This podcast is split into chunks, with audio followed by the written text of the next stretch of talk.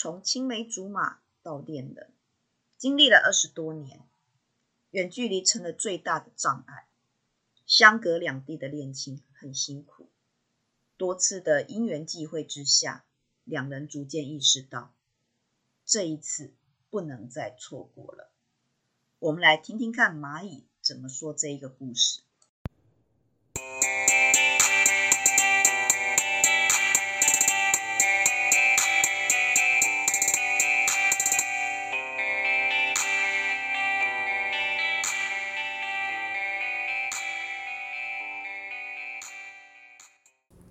各位伙伴，大家好，欢迎来到 CNU 故事实验室，我是 QQ 老师。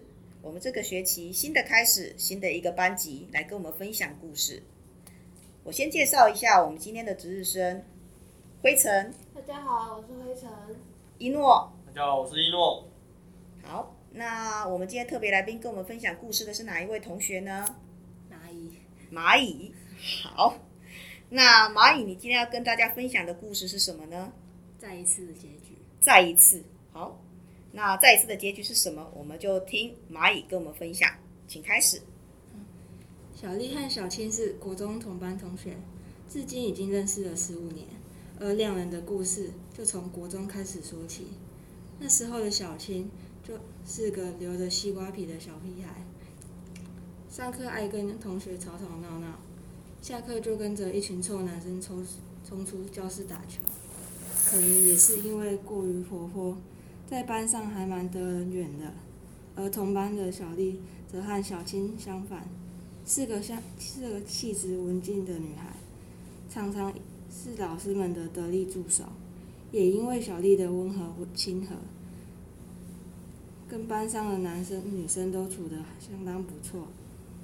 两人没什么交集，原本没什么交集的两人，慢慢地开始有了互动。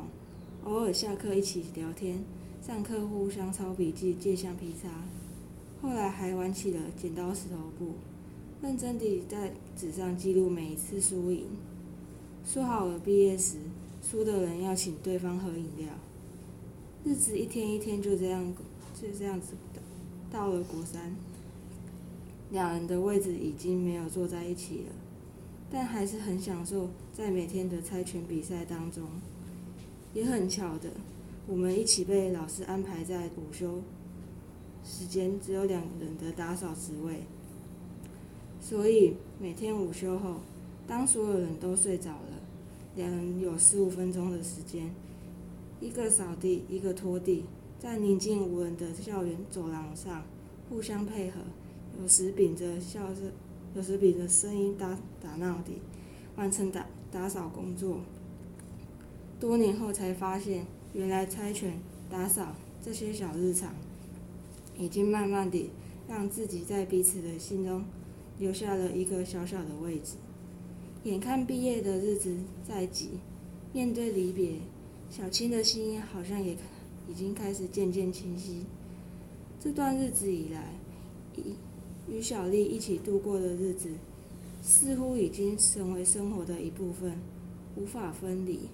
于是，小青向小丽告白了，但一切并不如并不如小青所愿。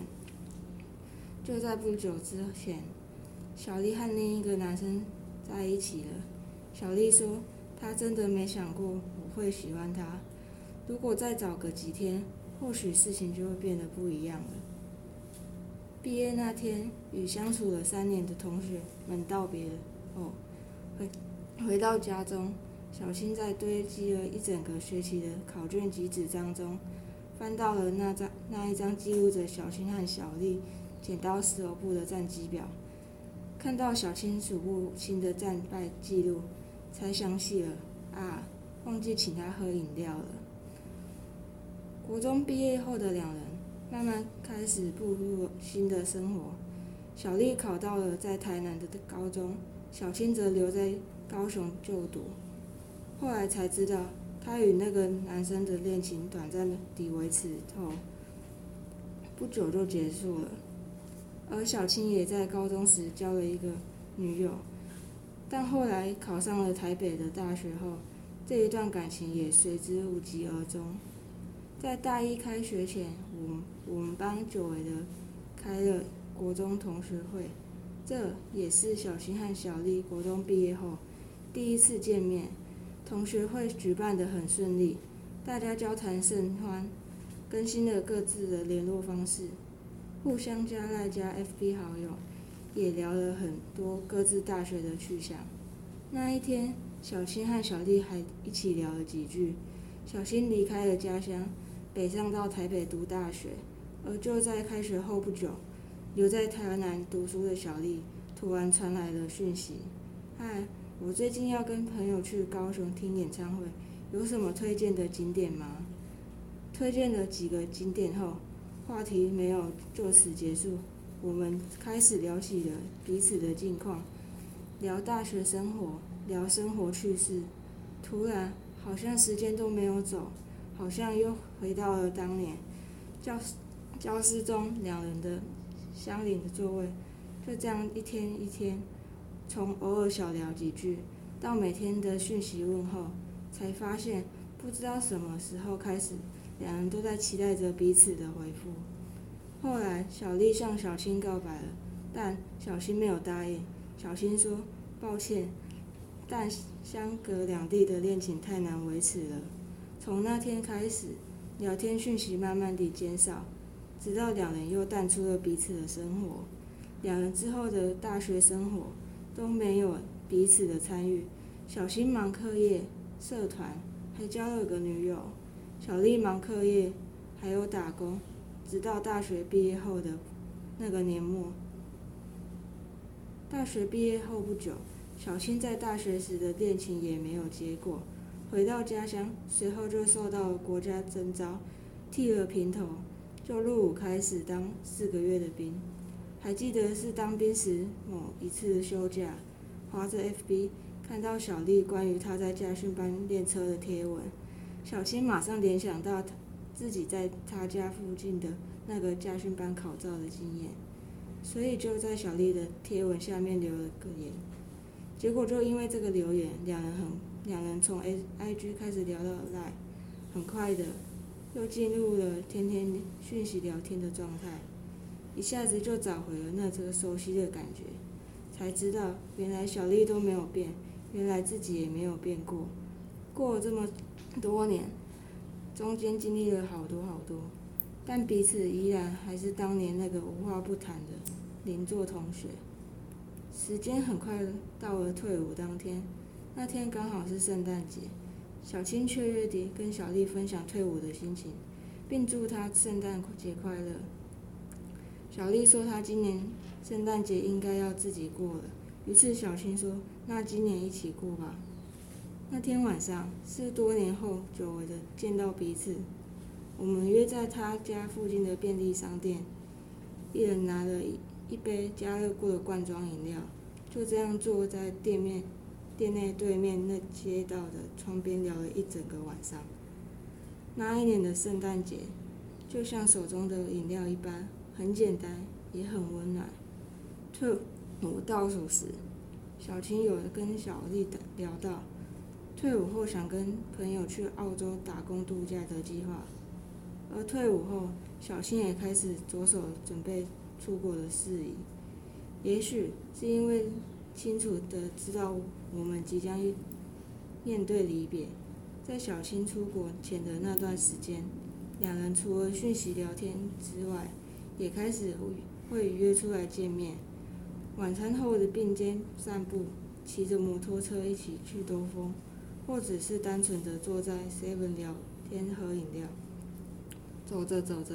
慢慢发现，两人之间的距离似乎比当年相邻的两个座位又更近了一些。又要错过了吗？心里不禁浮现这个问题。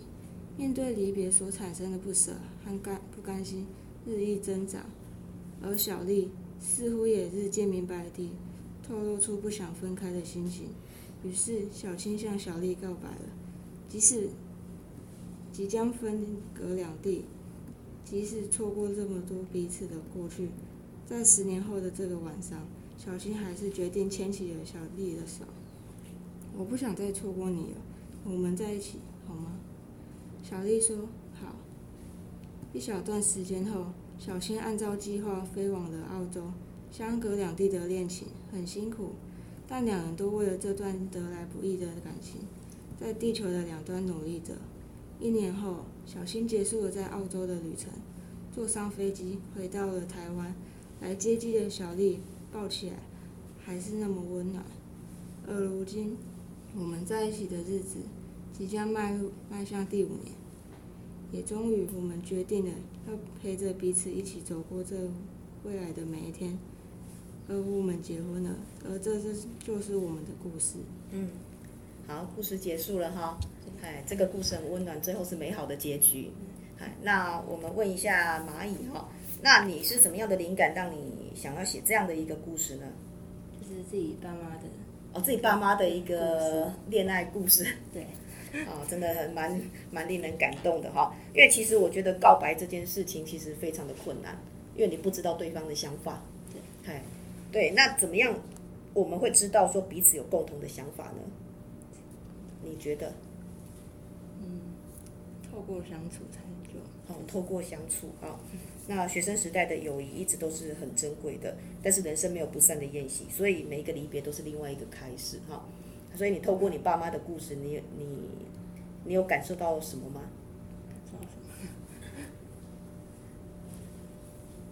那为什么会想要写爸妈的故事？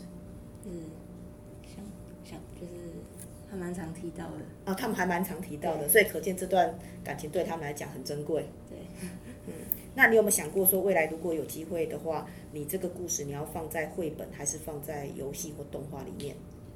嗯，怎么样的载体？这个绘本啊，绘本啊，还挺浪漫的，还挺浪漫的。好，那辉成，你对于这样子的故事有什么想法吗？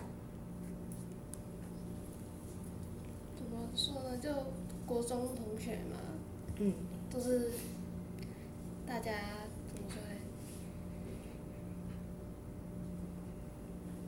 国中那时候还是很青涩的年龄啦。对。